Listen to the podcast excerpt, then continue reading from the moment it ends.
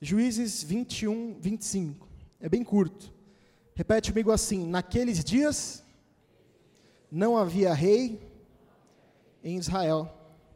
Cada um fazia o que achava mais reto. Ou seja, cada um fazia o que queria. Essa era a realidade da época dos juízes. Esses dias eu liguei a minha TV, fui assistir uma série. Assisti uma hora de um episódio e falei: Meu, como é igual o enredo, as falas, o cenário a uma série que eu já tinha visto. E era de uma produtora diferente, uma se encerrou, outra começou agora, mas era incrível como tinha semelhanças. E eu fiquei com aquela sensação de, não sei se eu quero ver, está muito igual. E o livro de Juízes, muitas vezes, pode causar essa sensação em você. A gente vai ver um ciclo se repetindo, capítulo após capítulo, mas que tem lições muito importantes para mim e para você, certo? Então repete comigo assim: eu posso ser Israel. Não precisa mais repetir. Aqui na história, nós podemos ser Israel da história, certo? Então, quero que você olhe com esses olhos. Talvez eu seja Israel, talvez você seja Israel. Agora que você também pode ser, repete comigo, eu posso ser Gideão. Talvez quando você acompanhar comigo esse relato, você vai perceber, nossa, eu tenho passado ou passei por coisas que Gideão passou. E tem coisas que eu posso aplicar na minha vida, certo? Amém? Não vão cansar, a gente vai ler bastante a Bíblia hoje, hein? Então, vou passar um panorama desse livro antes da gente mergulhar nele. Esse livro cobre cerca de 350 anos entre a conquista descrita no livro de Josué, certo? O povo de Israel saiu do Egito, foi em direção à terra prometida, conquistou é, diversas terras, é nessa época, até Eli e Samuel, beleza? Que foram os últimos juízes, ali um sacerdote, profeta antes da monarquia, que começou com Saul, Davi, certo? Salomão. Esse livro recebe esse título porque na história dele a gente vai ver descrito é, vários juízes, libertadores, eram salvadores. Então, o povo, ele por diversas vezes foi oprimido, e Deus ia lá e mandava um Salvador para restabelecer a liberdade e a paz entre eles, certo? Então por isso que chama Juízes. Esse livro ele está baseado em um fato muito importante, que é o povo entrou na, entrou na Terra Prometida, mas ele não obedeceu o que Deus tinha falado. E o que, que Deus tinha falado para eles? Quando vocês entrarem na Terra Prometida, vocês têm que destruir todos os povos que tem naquele lugar, certo? Senão eles vão dar trabalho para vocês. E eles fizeram isso? Não. Então eles tiveram que conviver com diversos povos durante anos. E isso foi causando conflitos, problemas para eles, que a gente vai ler um pouquinho mais tarde. O que eu vou chamar de ciclo de juízes. Repete comigo assim: ciclo de juízes. É a história que se repete, como eu assistindo a série, parecida com outra que eu já tinha assistido. O povo de Deus se lembra de Deus, vive um tempo de paz, se esquece de Deus, vive um tempo de opressão, se lembra de Deus, vive um tempo de paz, se esquece de Deus e vive um tempo de opressão. Isso você vai ver durante todos os capítulos. É sobre esse enredo que a gente começa a nossa história. Eu não queria. Não daria tempo de estudar todo o livro de Juízes. Então a gente vai focar em três capítulos: capítulos 6, 7 e 8. Você consegue abrir comigo? Juízes, capítulo 6. Quando vocês abrirem, batam uma palma. Nossa, estão rápidos. Eu posso, tem gente que nem abre mais, só lê aqui, né? Mas eu quero que vocês abram. Talvez vocês esqueçam de fechar o aplicativo, quando vocês chegarem em casa vai estar aberto aí, você pode até dar uma lida com um pouquinho mais de calma. Então vamos lá, Juízes 6, versículo 1. Fizeram os filhos de Israel o que era mal perante o Senhor. Por isso o Senhor os entregou nas mãos dos midianitas por sete anos. A gente, como eu já expliquei, vai estar acostumado com esse ciclo de juízes, quando o povo se esquece de Deus e passa por dificuldades. Mas por isso se repetir bastante vezes, o meu olhar, e eu quero que o seu olhar também, fique atento a algumas coisas, alguns detalhes que são diferentes das outras histórias dos juízes. E eu vou explicar um pouquinho. Então, adorar ídolos. O que é adorar ídolos? Fazer o que é mal. É adorar alguém, colocar em primeiro alguém que não é Deus. E a gente vai ver isso se repetindo muito, muito e muito. Quem eram os midianitas que há sete anos oprimiam o povo de Israel? Eles são citados na Bíblia desde a época de Abraão, de José, e têm um papel importante na vida de Moisés. Eles eram nômades em sua maioria. Alguns viviam em cidades e fortalezas. Eles tinham práticas de cuidar do gado, eram pastores. Eles praticavam comércio de caravanas e às vezes eles até eram saqueadores. Na época dos juízes, eles eram uma, um, um povo poderoso. Repete comigo assim: um povo poderoso. Tem um detalhe que a Bíblia fala e a gente muitas vezes passa bem rápido. Eles usavam camelos junto de seu exército. Isso dava bastante poder para eles. Provavelmente eles eram rápidos, tinham um grande poderio militar. E debaixo desse contexto, eles oprimiam o povo de Israel. Vocês estão comigo ou já cansaram? Versículo 2: Prevalecendo o domínio dos midianitas sobre Israel, fizeram estes para si, por causa dos midianitas, as covas que estão nos montes, e as cavernas e as fortificações. Talvez você não tenha pegado o que aconteceu. Povo de Israel estava sendo tão oprimido que eles tiveram que fazer abrigos, é, se resguardar em cavernas. O povo estava vivendo sob forte opressão. Não eram tempos fáceis. Até o momento aqui no capítulo 6 de Juízes, você pode vir lendo, aí você vai chegar no capítulo 6, é a pior tribulação que o povo passou. Foi o momento mais difícil. Versículo 3: Porque cada vez que Israel semeava, repete comigo, semeava, os midianitas e os amalequitas, como também os povos do Oriente, subiam contra ele. Eu fiquei um pouco relutante de fazer esse exemplo para ilustrar esse versículo, mas eu vou fazer ele. Teve um filme que foi lançado em 1998. Muitos de vocês talvez já fossem adultos, outros adolescentes, outros crianças. Foi acho que o segundo filme da Pixar, acho que foi lançado depois de Toy Story. Quem já viu Vida de Inseto aqui? Olha, bastante gente, então usei o exemplo bom. O que, que eles faziam? Eles colhiam lá, juntavam os mantimentos, vinham os gafanhotos e levavam tudo. Era um contexto bem parecido. Se o autor, o roteirista, não leu a história de Gideão, ele chegou bem próximo. E eles estavam assim. Os israelitas plantavam, colhiam, mas de tempos em tempos, os midianitas, os amalequitas vinham e tomavam tudo que eles tinham. Tudo que tinha vida, tudo que eles tinham colhido, era saqueado, era roubado. Só que é engraçado que os midianitas não estavam interessados num domínio político, num controle da sociedade de Israel. Eles estavam interessados em exploração econômica. Eles queriam tirar e explorar Israel, pilhar, saquear. Isso se repetia durante anos e anos. Versículo 4: E contra ele se acampavam, destruindo os produtos da terra até a vizinhança de Gaza, e não deixavam em Israel sustento algum, nem ovelhas, nem bois e nem jumentos. Vocês estão comigo? Eles não poupavam nada. Versículo 5: Pois subiam com seus gados e tendas e vinham como gafanhotos. Olha aí, vida de inseto. Em tanta multidão que não se podia contar, nem a eles, nem aos seus camelos, e entravam na terra para a destruir. Israel passava fome. Israel estava desolado.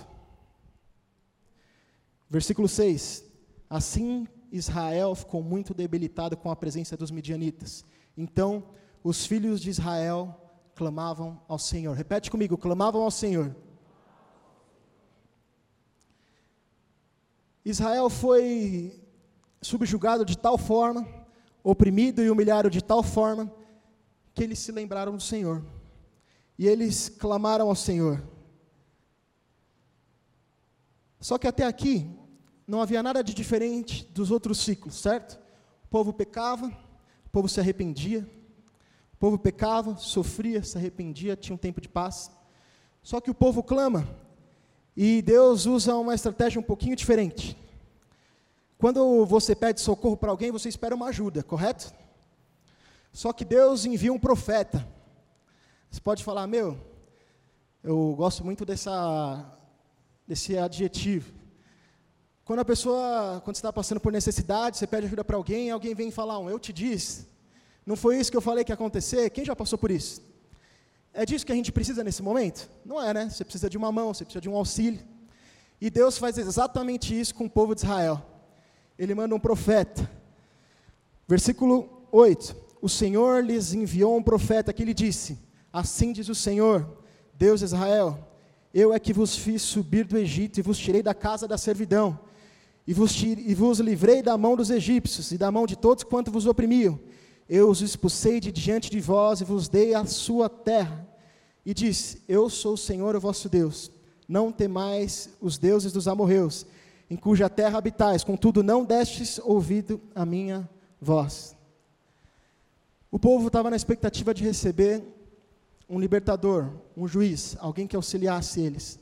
Mas eles receberam primeiro um profeta, que estava ali para abrir os olhos dele e mostrar o pecado e qual era o resultado de ver uma vida afastada de Deus. Isso era um pouquinho diferente dos capítulos anteriores. Isso é muito doido. Para eles desfrutarem da libertação que Deus ia mandar, eles tinham que entender que eles precisavam ser resgatados. Isso acontece comigo e com você. Quando nós ouvimos a palavra pela primeira vez, quando nós fomos evangelizados, quando nós tivemos um encontro com Deus, nós recebemos um choque, que é nós vivíamos uma vida de pecado e nós precisamos do Senhor. Não são os sãos que precisam de médico, são os doentes. Mas que contexto esse versículo? Todo mundo precisa, mas tem gente que acha que não precisa. Esse povo, ele precisava ser lembrado da onde ele estava. Por mais que ele estivesse sendo oprimido. Vocês estão comigo? O profeta queria que eles enxergassem aonde o lugar que a idolatria e o pecado tinham levado, tinha levado eles. O sermão buscava levar o povo a um verdadeiro arrependimento. Eu vou explicar o que é isso daqui a pouco. Mas, meu, eles clamaram a Deus, por que, que Deus está pregando para eles? Talvez o que tivesse descrito no versículo 6 e no versículo 7 não fossem palavras de arrependimento verdadeiro. Eles já tinham ido e voltado tantas vezes, talvez eles não tivessem se arrependido de verdade. Eu tenho uma pergunta para te fazer. Você sabe a diferença de remorso e arrependimento? Sabe? Abre comigo em 2 Coríntios 7, 10. O que o povo sentiu e fez clamar a Deus foi remorso. Eles sentiam uma tristeza e uma dor profunda pelo resultado e pelo fruto do pecado deles. Certo? Porque a tristeza, segundo Deus, produz arrependimento para a salvação que a ninguém traz pesar, mas a tristeza do mundo produz morte. Remorso e arrependimento. Esses dois sentimentos carregam tristeza consigo. Mas um está interessado no, em restabelecer o relacionamento com Deus, e o outro só está interessado em voltar ao que tinha antes, a ter o que tinha antes. Eu vou dar uma ilustração. Muitas vezes nós somos pegos em uma falha. Pessoas são pegas em problemas, né? Estava adulterando, estava mentindo. Aí você vai confrontar aquela pessoa, ela sente uma vergonha, ela sente, meu, contristada, mas na verdade, na verdade, ela só está sentindo esse sentimento porque ela foi pega fazendo aquilo, que ela está constrangida, porque ela não vai mais ter o que ela tinha antes, talvez a imagem, talvez os privilégios, o status. Isso é remorso. O foco é totalmente horizontal, não está interessado em Deus. Já o arrependimento, ele não carrega consigo o remorso ou a marca do passado. O arrependimento genuíno, repete comigo, o arrependimento genuíno se concentra no pior resultado do pecado. E qual que é o pior resultado do pecado? É o meu afastamento e o seu afastamento de Deus, que Ele é santo e Ele não lida com pecado. O arrependimento é gerado pelo Espírito Santo. Ele nos ajuda a deixar para trás o que tem que ser deixado para trás e aceitar o perdão. Depois de nos arrependermos de verdade, diferente do povo de Israel, nós não nos odiamos, nós não temos uma visão deturpada de nós mesmos, certo? Nós entendemos que Cristo nos perdoou, que Cristo nos libertou e que pelo sacrifício dele naquela cruz, hoje nós podemos nos achegar a Deus novamente. Amém? Os israelitas queriam restituição, eles queriam ser libertos, eles queriam restituição do que eles perderam, mas eles não estavam arrependidos da idolatria. Entre um capítulo e outro, você não vê eles destruindo os altares. Por que será? O que o autor está querendo dizer? Se fosse hoje em dia, os israelitas cantariam assim: Restitui, eu quero de volta o que é meu. Você já ouviu essa música? Já? Mas o autor está falando, antes de cantar essa música, eles deviam cantar: Eu quero voltar ao primeiro amor. Você entende a diferença de uma coisa para outra? Talvez você vive uma vida de pecado. O diabo destruiu a sua vida. Você só está com saudade de ver o que você vivia antes. Mas Deus quer que você tenha um encontro com Ele novamente. Vocês estão entendendo? Tem uma diferença muito grande nisso, muito grande nisso. As coisas, os bens, os relacionamentos, até a alegria, não são o foco da nossa vida. O foco da minha vida e da sua vida tem que ser o quê? Estar aos pés de Jesus. Então, antes de clamar por restituição, se arrependa e se coloque diante de Deus, porque isso é o mais importante. É melhor ir para o céu pobre e machucado do que não ir para o céu, tá bom? Então a nossa prioridade é se voltar para Deus. Mas os israelitas não tinham feito isso. Eles estavam clamando por Deus, mas não era um arrependimento verdadeiro. Mas mesmo assim, a gente vê Deus chamar um Salvador. Isso nos mostra e nos conta várias coisas muito interessantes. Versículo 11.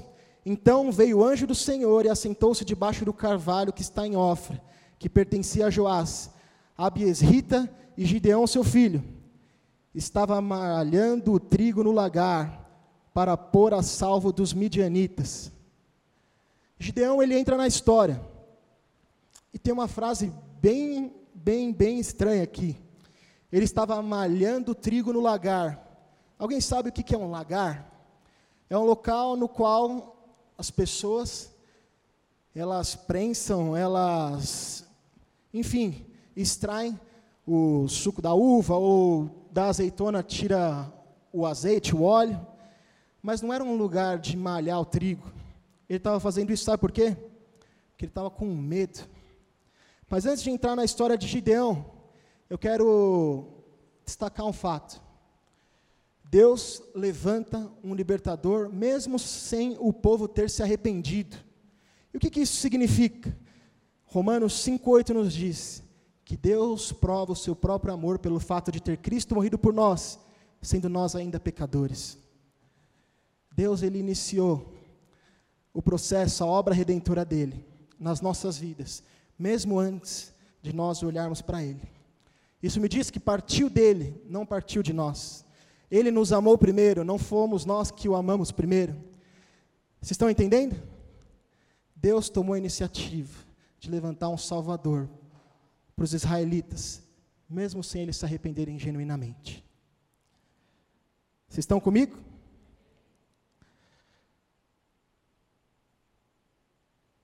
Isso é muito forte, porque isso muda a forma como nós enxergamos a nossa vida.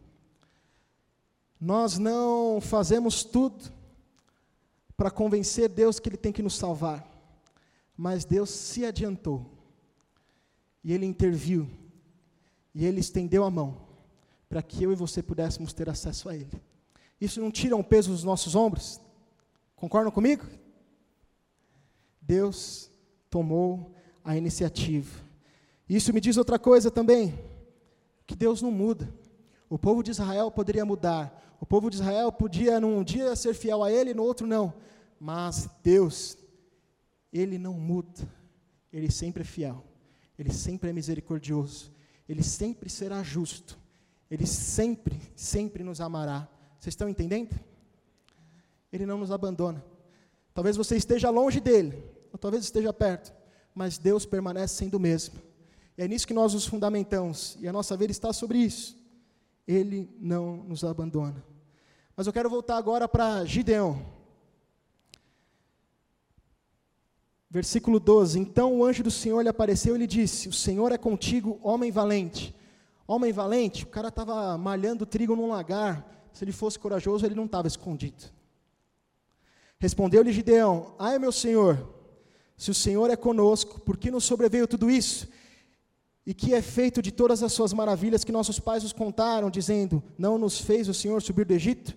Porém, agora o Senhor nos desamparou e nos entregou nas mãos dos midianitas. O que, que Gideão está querendo dizer? O Senhor está conosco? É claro que não. Se o Senhor estivesse conosco, a gente não estaria passando por toda essa situação. Vocês estão entendendo? Mas talvez a gente não deva olhar para o abandono de Deus, para situações como se Deus tivesse nos abandonado. Talvez nós tenhamos que trocar as nossas lentes, entender que a situação que a gente passa, talvez seja fruto das nossas decisões, que a situação que a gente passa, talvez seja uma oportunidade de nós voltarmos para Deus, que as dificuldades que nós estamos enfiados sejam oportunidades para a gente se arrepender. Às vezes a gente clama para Deus, ah, Deus, me livra dos problemas, a gente quer, que, a gente quer ser teletransportado para outro lugar, a gente pede que Ele nos tire das situações, mas talvez Deus esteja te escolhendo como um Gideão, para te usar, para libertar um povo, para fazer algo grandioso, certo? Mas você está olhando e falando, ah, Deus não está com a gente não, mas Deus está olhando para você, e foi o que Ele fez com Gideão. Em outras palavras, falando, eu quero que você seja um Moisés dessa geração. Certo? Vocês estão entendendo? Talvez você tenha que tirar os olhos das suas dificuldades, dos seus problemas, das suas limitações e colocar os olhos em quem está te chamando de homem valente, mesmo que você não seja um homem valente. Versículo 14 diz: Então se virou o Senhor para ele e disse: Vai nessa tua força, é livre Israel da mão dos midianitas. Porventura eu não te enviei? E ele lhe disse: Ai, Senhor meu, como livrarei Israel? É muito parecido com Moisés sendo chamado. Eis que a minha família é a mais pobre, repete comigo, a mais pobre. E eu o menor, e eu o menor da casa de meu pai. Não são muitas desculpas? Gideão é econômica e socialmente relevante. Não é ninguém para a sociedade. De família pobre, de uma tribo sem importância. Mas o anjo, Deus, o chama de forte, poderoso guerreiro. Será que Deus está caçoando dele? Está zoando ele? Será? Você olha para um cara escondido e fala: E aí, homem, e aí, guerreiro forte? Não parece que Deus está zoando ele? Mas não, Deus não está zoando ele. E parece que Gideão está sendo humilde, né? Falando: Não, eu não consigo, eu sou de uma família pobre. Mas não, ele está falando a verdade. Mas se Deus não está caçoando dele, ele não está sendo um falso humilde, o que está acontecendo? Deus está falando o que aconteceria na vida de Gideão. Se ele não era um homem forte, um guerreiro forte até o momento, Deus estava enxergando o que faria na vida dele. A gente tem que levar a sério o poder e a palavra de Deus. Se Deus diz que Gideão é um forte guerreiro, poderoso guerreiro, é porque Ele é. Certo? Deus está antecipando o que Gideão se tornaria por meio da fé. Mas Gideão estava certo. Pela capacidade, pela capacidade dele não seria suficiente.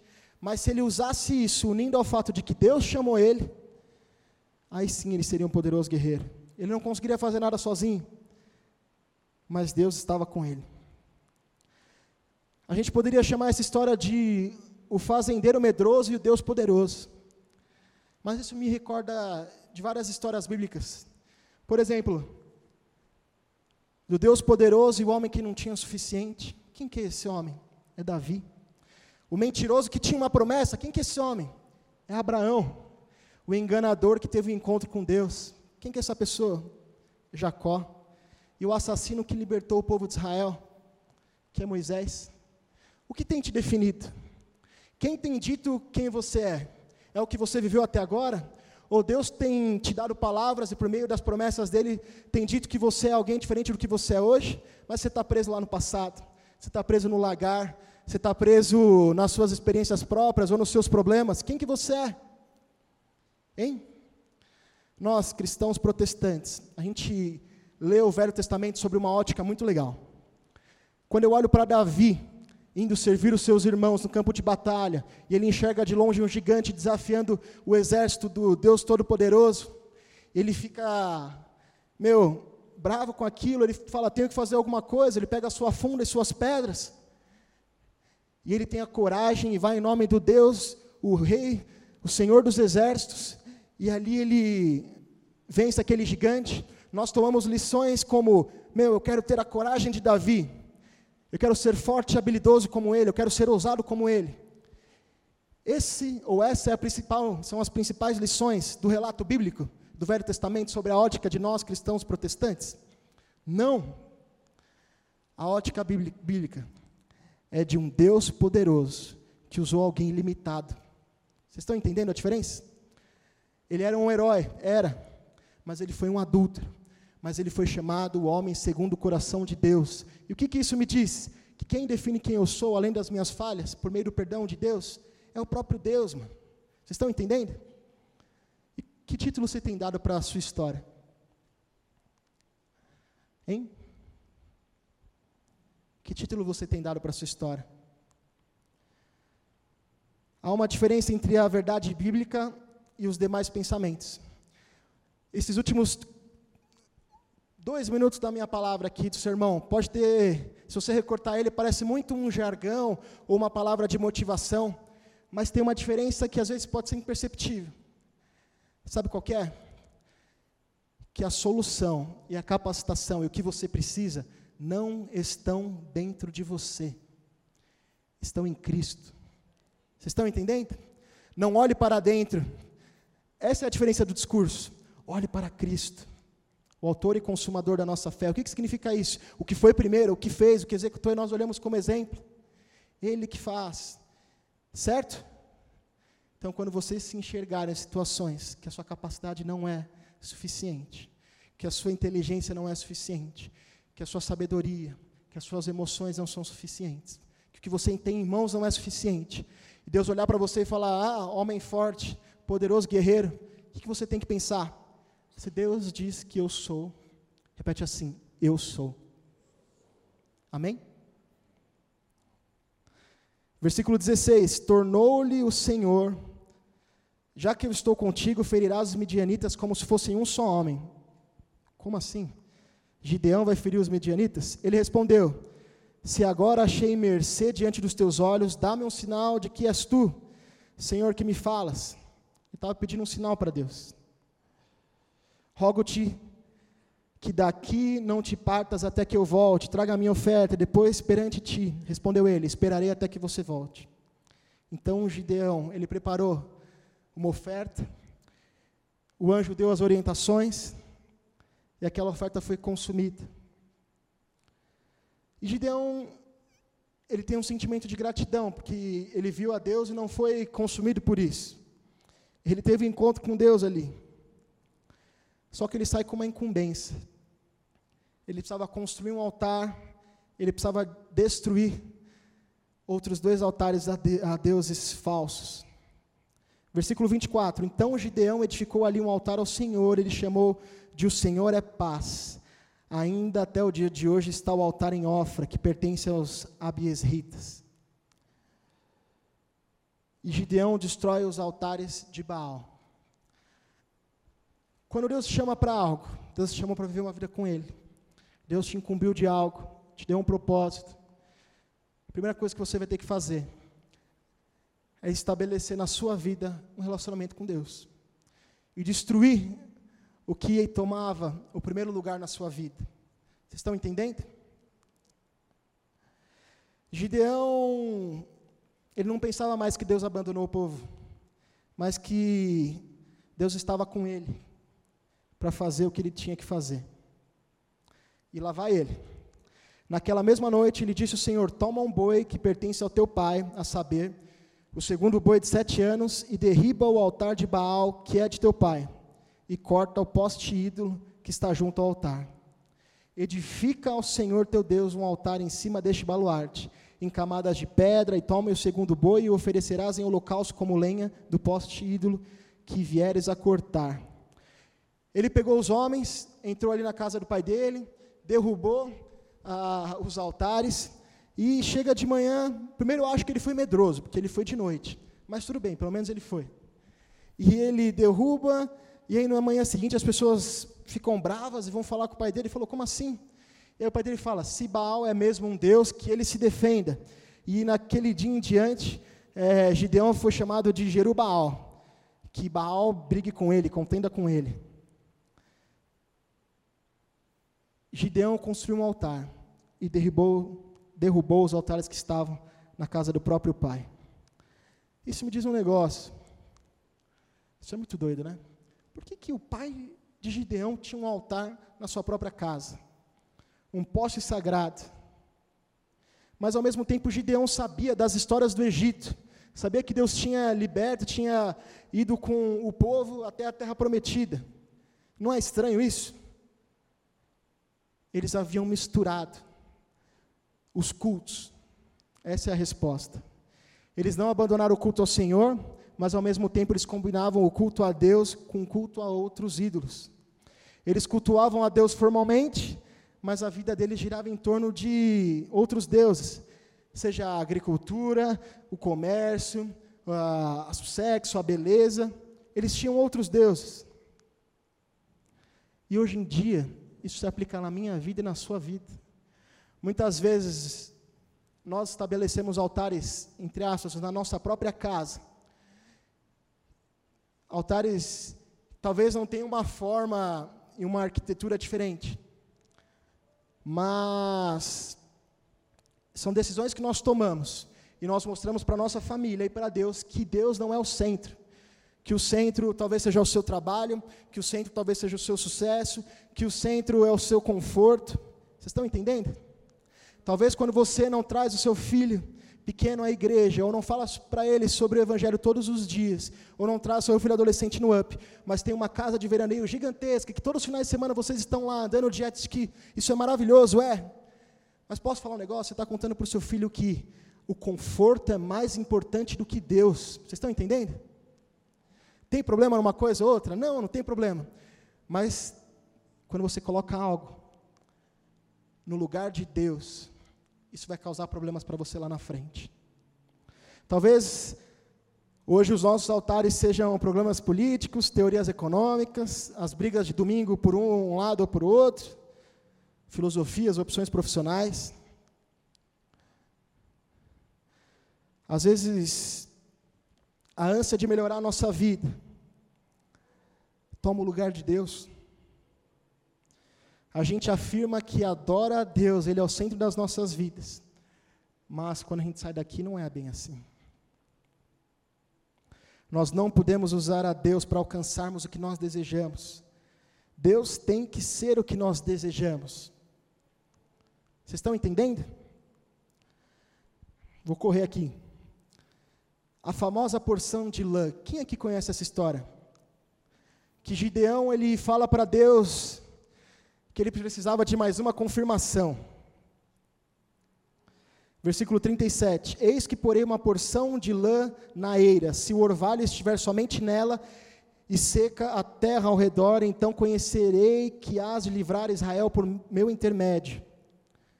E assim sucedeu, porque ao outro dia se levantou de madrugada, apertou a lã, do orvalho dela espremeu uma taça cheia de água ele meio que desafiou a Deus, ou fez uma, uma proposta para Deus. Ele fala no versículo 39: Disse mais de Deus: Não se acenda contra mim a sua ira, se ainda falar só esta vez, rogo-te que mais esta vez faça a prova com a lã, que só a lã esteja seca e na terra ao redor haja orvalho. Vocês entenderam o que aconteceu aqui? Ele falou: Deus, preciso saber se o Senhor está com a gente ou não. Colocou a lã, passou a noite, a lã estava molhada, aí ao redor, não. Depois, ao contrário, ainda falou para Deus não ficar bravo. Isso aconteceu. Mas não é engraçado? Muitas vezes as pessoas criticam Gideão. Ele não é um bom exemplo para nós hoje nesse quesito. Mas se fosse tão errado, por que, que Deus ouviu a voz de Gideão? Gideão ele foi muito específico. E ele estava ali pedindo para Deus mostrar para ele que ele não era mais um desses deuses, que ele não era só uma força da natureza, mas que ele era o soberano sobre as forças da natureza. Ele não estava ali sobre, pedindo um sinalzinho de Deus, falando: Deus, se eu tiver que comprar um carro novo, o senhor pode acender duas vezes a luz? Que o dia tenha 25 horas para eu saber o que eu tenho que fazer aqui ou não. A gente não deve pedir provas e sinais para Deus desse jeito, brincando com Deus. Mas não era isso que Gideão estava fazendo. Ele não tinha a igreja, ele não tinha a palavra da forma que nós temos hoje. Ele não tinha o batismo, não tinha a ceia. O que Gideão estava falando é: Deus, eu preciso de um encontro verdadeiro contigo. Eu preciso que o Senhor se mostre para mim, o Deus sobrenatural. E hoje o nosso pedido, como o de Gideão, contextualizado para a nossa vida hoje, deveria ser: Deus, se revela a mim. Enche o meu coração. Eu preciso do Senhor. Eu preciso de um encontro real contigo. Eu preciso saber se é o Senhor mesmo quem está falando, se o Senhor é um Deus verdadeiro. Vocês estão entendendo? Não é algo banal, ele não estava brincando com Deus. Nós hoje temos a palavra e tantas promessas. Nós temos a revelação da palavra por meio do Espírito Santo. E Deus todos os dias olha para mim e para você e quer ter um encontro real com você. Vocês estão entendendo?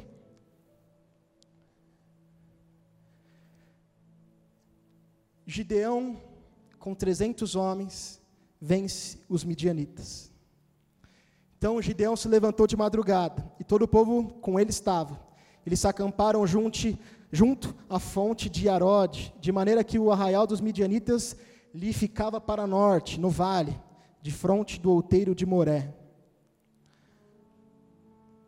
A batalha se, aproxima, se aproximava, estava perto. Talvez você seja atualizado nos livros de empreendedorismo, nos livros é, talvez você tenha que ter lido na faculdade, a arte da guerra. E a última coisa que um bom líder militar faria é dispensar 90%, mais de 90% da sua força militar. O comum é nós empregarmos tudo que nós temos para vencer uma batalha. É falar, ah, vamos pegar o que nós temos de melhor e vamos colocar nosso melhor time em campo para vencer o que a gente tem que vencer. Gideão tinha um exército de 32 mil homens ao seu lado mas mesmo assim ele ainda tinha dúvida se podia vencer ou não. E aqui a, a lição é que a salvação e o livramento, ele vem do Senhor. Não há perigo maior do que acharmos que as nossas realizações são fruto exclusivo do nosso talento, da nossa sabedoria e das nossas estratégias. Se você está onde, hoje, onde você está, na posição que você está, desfrutando do que você está desfrutando, é porque Deus te colocou nesse lugar. A meritocracia, eu não estou nessa discussão. A minha discussão hoje se chama favor de Deus. Vocês estão entendendo? Favor de Deus que te coloca em lugares que você não mereceria estar. Favor de Deus que te leva a lugares e a posições que pelo seu talento não é possível chegar. Disse o Senhor a Gideão: É demais o povo que está contigo, para eu entregar os midianitas na sua mão. Israel poderia se gloriar contra mim, dizendo: A minha própria mão me livrou. Apregou-a, pois, aos ouvidos do povo, dizendo: Quem for tímido e medroso, volte e retire-se da região montanhosa. E voltaram do povo vinte e dois mil, e dez mil ficaram. Mande os tímidos e os medrosos embora. Mas aí Deus olha e fala de novo: Gideão, tem gente demais aí. Fala para eles irem beber água. Quem se ajoelhar para beber água, você separa. Quem trouxer água até a boca, você separa. E 300 foram os homens que levaram água até a boca. 9.700 foram embora. Deus vira e fala para Gideão: Com esses 300 homens que lamberam a água, eu vos livrarei. Entregarei os midianitas nas tuas mãos, pelo que a outra gente toda se retire, cada um para o seu lugar. Que loucura! Vocês acharam a estratégia ousada? Quem achou, levanta a mão. Não faz sentido algum. Mas Deus não queria que Israel olhasse para trás e falasse: Eu cheguei aqui pela minha própria força.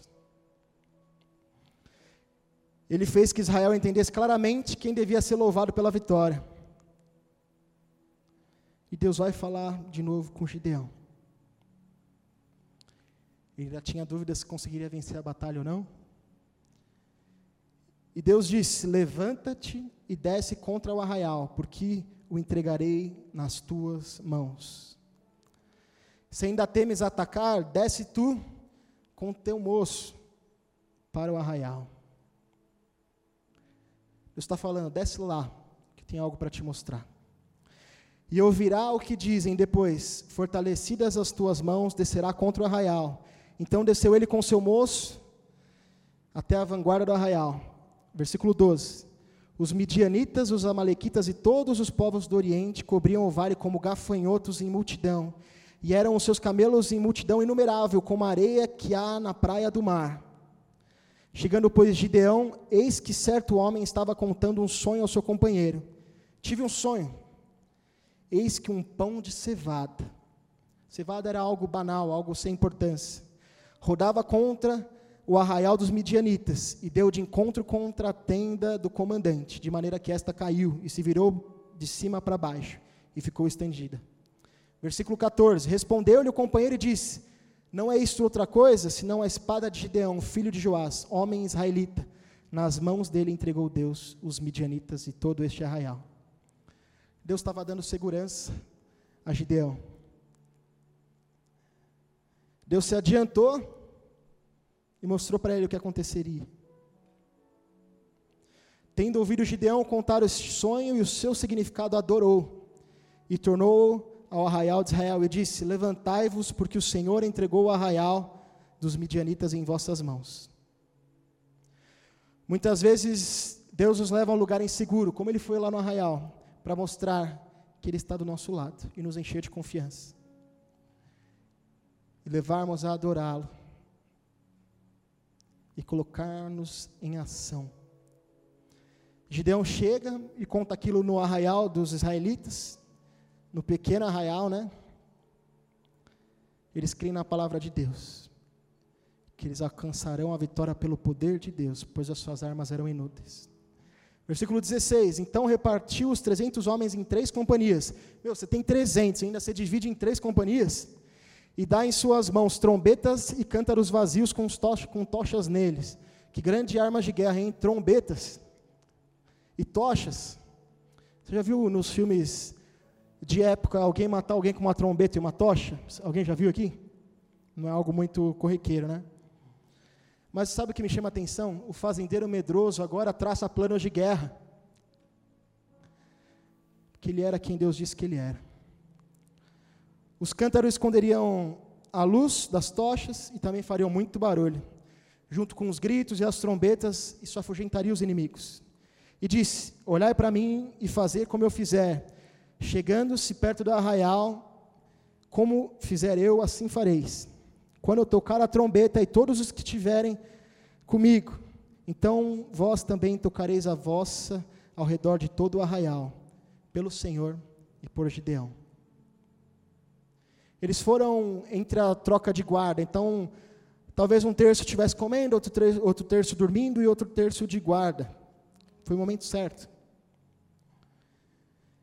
E eles desceram e soaram as trombetas. E o exército inimigo que estava despreparado começou a guerrear uns contra os outros. Talvez aquela multidão de camelos atrapalhou mais ainda. No escuro você não sabia se era um, o inimigo ou era o seu próprio exército. Aquele barulho gigantesco dos potes, das trombetas. A estratégia que Deus deu fez eles terem a vitória. Eles foram atrás dos reis, foram atrás do povo, até a vitória. E o versículo 25 me dá uma, uma sensação muito boa. É curioso. E prenderam a dois príncipes dos midianitas, Oreb e Zeeb. Mataram Oreb na penha. Fala comigo, na penha, na pedra. E Zeeb mataram no lagar. Perseguiram os midianitas e trouxeram as cabeças de Oreb, Zeeb e Gideão, da além do Jordão.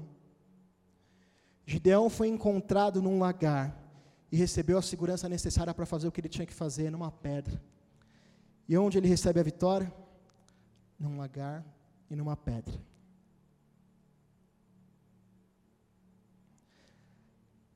Ele recebe a vitória, o povo é liberto. Daí para frente, poucas vezes você vai ver sobre os midianitas de uma forma grande assim. Mas o capítulo 8, para encerrar, ele deveria ser uma história de felizes para sempre. E os israelitas venceram e viveram em paz durante toda a vida de Gideão. Essa não é a história bonita e correta de se contar? O juiz poderoso, homem valente, viveu fiel a Deus até o final. Mas não é isso que acontece é um pouquinho diferente dos outros juízes. A descrição não é a mesma. O povo começa a abandonar a Deus durante a liderança de Gideão. E ele demonstra falhas graves de liderança. As pessoas estavam fazendo o que queriam. Ele volta à tribo de Efraim e fala para ele: Ó, oh, você não chamou a gente para guerrear com você, mas aí me diz que Deus foi sábio mesmo em não envolver a tribo de Efraim, porque eles queriam os louros pela vitória. Mas aí Gideão se encontra com mais outros dois povos que viram para ele, ele pede pão, eles falam: Não, você nem terminou o que você tinha que fazer, você não, não envolveu a gente. E Gideão fala: oh, Eu vou me vingar de vocês, assim que eu terminar o que eu tenho que terminar, eu vou voltar aqui. Como muitos de nós, ele ia cantar: A minha vitória vai ter sabor de mel, eu vou chegar aqui quando eu for poderoso e vou destruir todos vocês quando eu terminar o que eu tenho que fazer. Ele volta e mata todo mundo. Após completar a sua missão, Gideão ele abaixou a guarda. Ele agiu motivado por vingança, descontrolado. E ele indica que o seu futuro e a sua liderança, o povo debaixo do juízo dele, não viveria em paz. Gideão tinha necessidade de ser respeitado e honrado. O seu ódio, quando ele recebeu o que não queria, quando ele pediu e não teve o que queria, revela que o sucesso na batalha talvez tenha sido a pior coisa que ele recebeu. Vocês já ouviram essa parte da história? A gente sempre ouve: esse é o ano de Gideão, o ano da conquista, o ano de nós vivemos que nós temos que viver com Deus. Mas Gideão viveu tudo isso, chegou lá em cima e se esqueceu de Deus, do Deus das bênçãos, e ele só queria as bênçãos. Ele ficou viciado no sucesso, no triunfo, dependente dos triunfos. Ele se esqueceu de quem chamou, de quem equipou, de quem deu segurança de quem venceu a sua batalha. O povo pede que ele seja rei, ele fala: Não, eu não vou ser rei, não. Mas ao mesmo tempo ele pede ouro para o povo: Vá, me dá um, um pouco de ouro aí em retribuição ao que eu fiz. A gente foi bastante ouro. Ele faz uma estola sacerdotal e leva para sua casa. O que, que significa isso? Ele pode ter rejeitado ser rei no papel. Falou, não, não quero ser rei. Mas a partir do momento que ele pega para si esse símbolo de que Deus está na minha casa, que é o lugar correto de adoração, que devia ser em Siló, sabe o que ele está fazendo? Ele está com medo de perder o prestígio dele.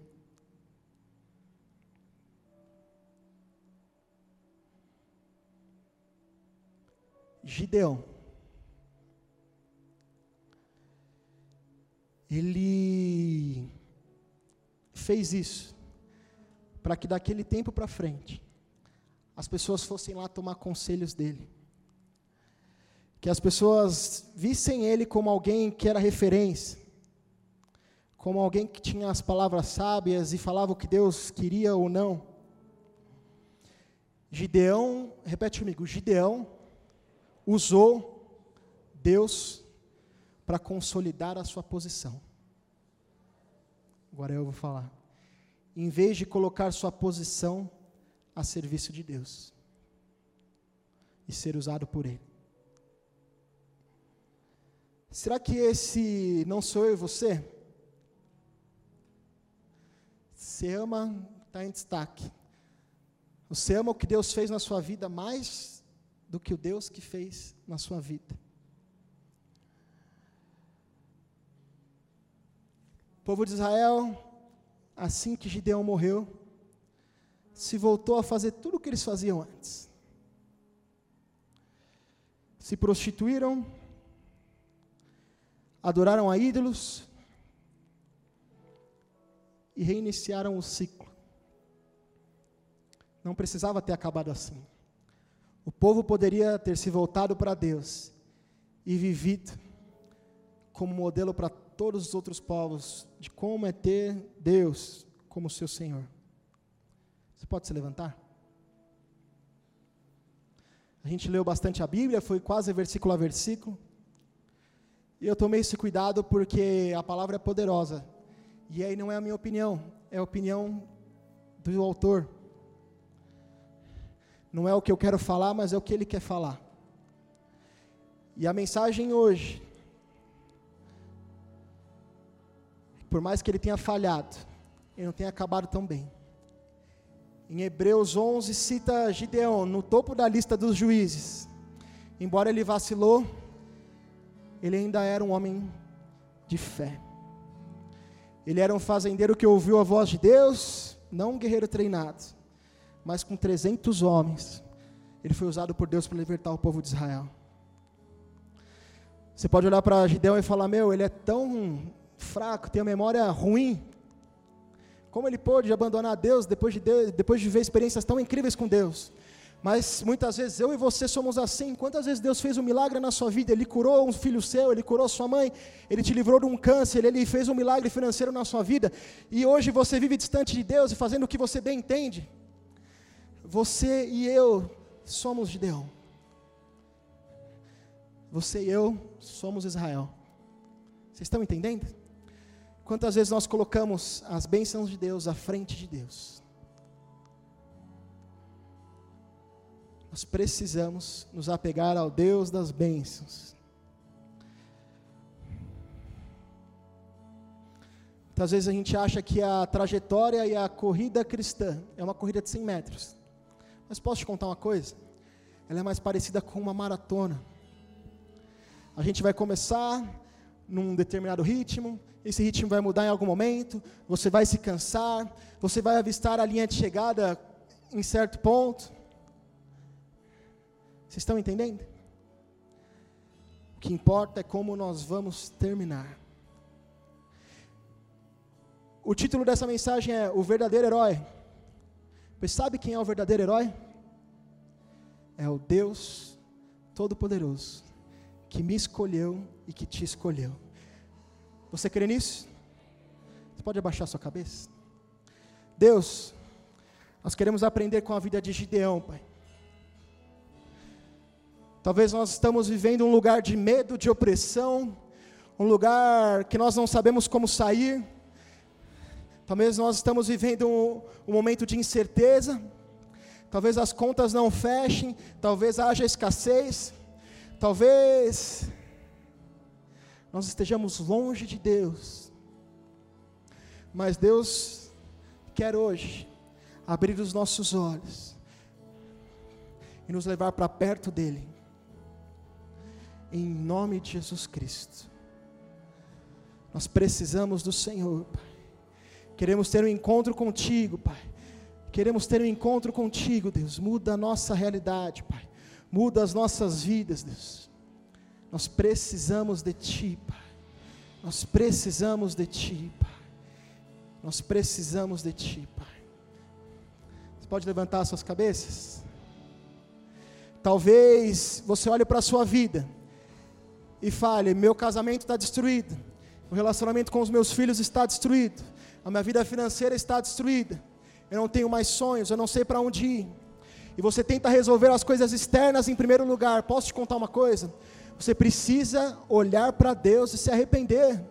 Quando você, em conjunto com o Espírito Santo, deixar Ele fazer a obra aqui dentro, as coisas de fora vão começar a entrar nos eixos. Vocês estão entendendo? Vocês estão entendendo? Nós precisamos nos voltar para Deus. Nós precisamos nos voltar para Deus. Nós precisamos nos voltar para Deus.